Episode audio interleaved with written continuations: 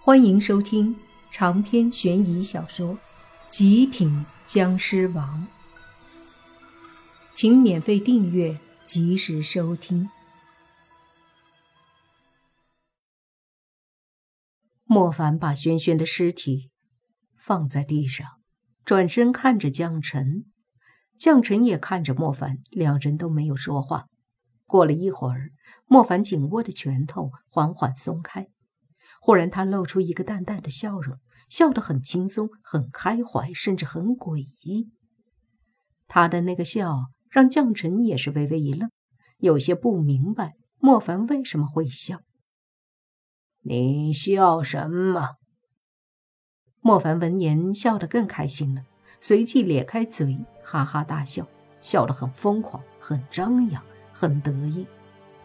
将臣眉头皱了起来。他不明白为什么莫凡突然发笑，对一切他不明白的东西，他都会产生一种浓烈的好奇。不许笑！他命令莫凡，但是莫凡没听，依旧在笑。我叫你闭嘴，不准笑！将臣怒了，抬手一掌拍向莫凡，一瞬间，莫凡的身体炸成粉碎。可是笑声依旧在周围回荡。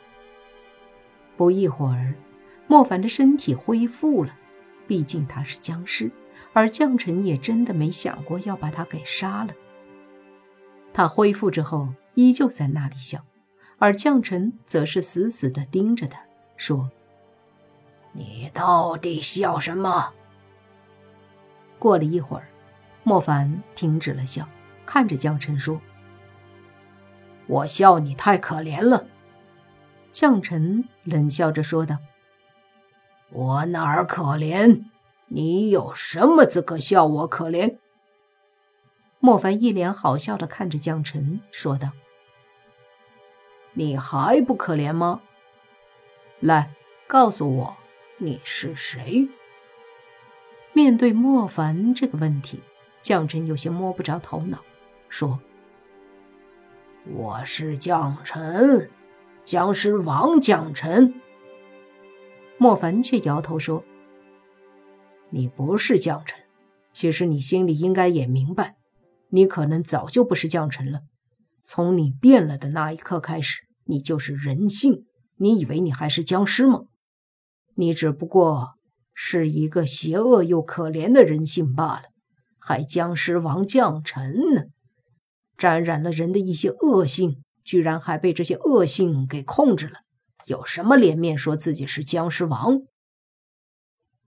听到莫凡的话，僵尸王将臣猛地一震，好像他的内心原本就有这种纠结，所以他听到莫凡的话，从心底里便有了一种可怜的感觉。为什么会觉得自己可怜？难道真的像莫凡所说的那样？不可以，他是僵尸王将臣，而莫凡只是被自己的血液变成的僵尸而已。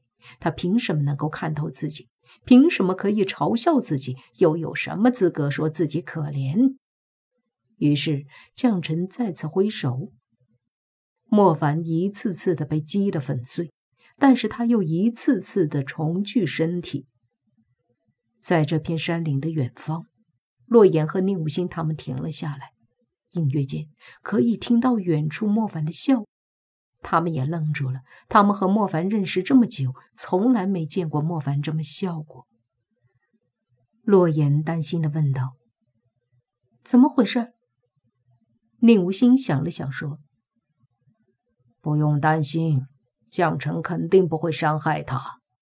毕竟他是将臣的唯一后代僵尸。”这里面虽然有很多东西我们不了解，但可以肯定的是，将臣绝不会伤害他。听到这些话，洛言他们才放心了一些，可依旧很难过。毕竟当时他们看到的轩轩好像已经死了。想到这里，他们的心头都有些压抑，可是谁也没有说话。我们还是抓紧离开这里吧。莫凡肯定没有危险，但我们也不能成为他的累赘。关键时刻，宁无心站出来说道：“他不怕死，但是他答应了莫凡会保护好洛言他们。将臣已经停止了继续攻击莫凡，而莫凡最后一次凝聚身体便瘫软在地上。就算是他可以无数次的恢复，但也会让他感觉到疲劳。将臣冷笑的看着莫凡说：“不要跟我在这里打什么心理战术。”你怎么都斗不过我，还是那句话，你那些朋友的性命，包括全天下所有生灵的性命，都在我的手上掌控。只要我想，什么事我都做得出来。你最好不要激怒我。说完，他挥动了一下身上宽大的黑色风衣。将一双红色的眼睛看向远方，下一刻，他的身体缓缓的消失，同时莫凡的身体跟他一起消失了。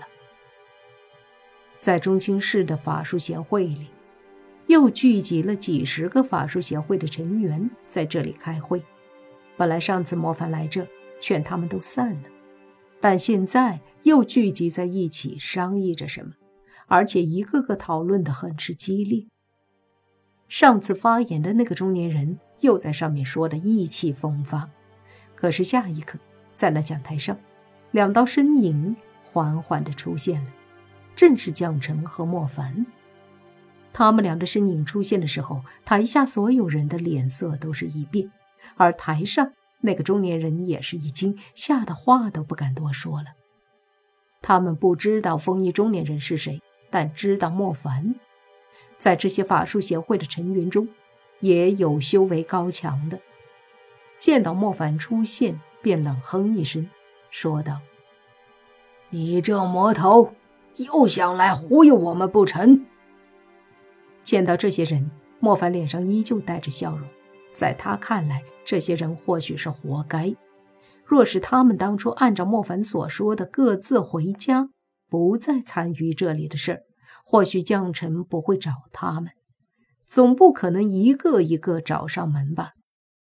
可是他们非要集中在一起，证明一下存在，这不是自己找死吗？将臣扫视着全场，然后对莫凡说：“现在有谁不听你的，就把他杀了。”莫凡脸上的笑容更加的浓郁，看着下方那些人说道：“有没有不想听我号令的？”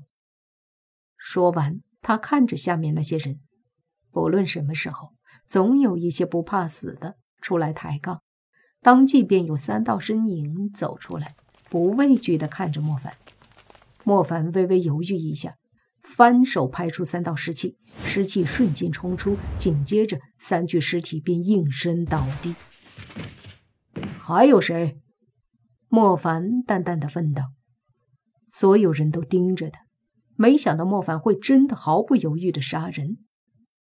一个老头站了出来：“你这个魔头，早就知道你不是好东西。”但下一刻，在莫凡的尸气下，他也死了。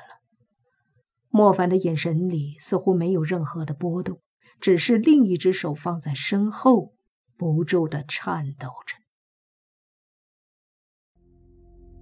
长篇悬疑小说《极品僵尸王》本集结束，请免费订阅这部专辑，并关注主播又见菲儿，精彩继续。